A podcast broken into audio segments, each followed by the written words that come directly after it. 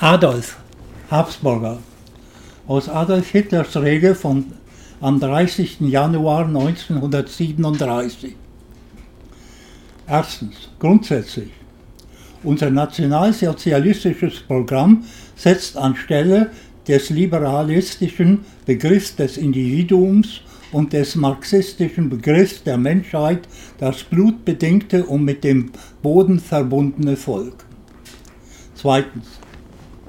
So wie die Erkenntnis des Umlaufs der Erde um die Sonne zu einer umwälzenden Neugestaltung des allgemeinen Weltbildes führte, so wird sich aus der Blut- und Rassenlehre der nationalsozialistischen Bewegung eine Umwälzung der Erkenntnis und damit des Bildes der Geschichte, der menschlichen Vergangenheit und ihrer Zukunft ergeben. Drittens.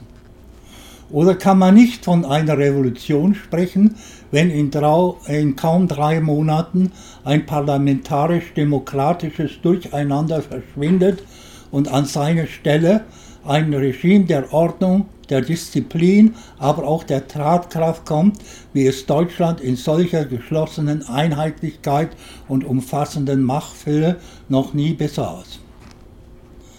Aus Hitlers Rede vom 8. November 1942.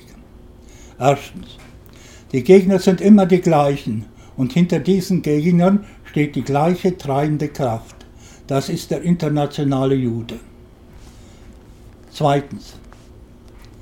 Als im Jahre 1918 das Reich zusammenbrach, da wandte sich das damals verblendete deutsche Volk in seinem naiven Glauben an diese Leute in der Hoffnung, es könnte ihnen vielleicht ein Weg gezeigt werden, der es aus seiner Not wieder herausführen würde. Es war das demokratische Deutschland, nicht das nationalsozialistische. So würden Friedrich der Große und Bismarck niemals dahergeredet haben. Ende.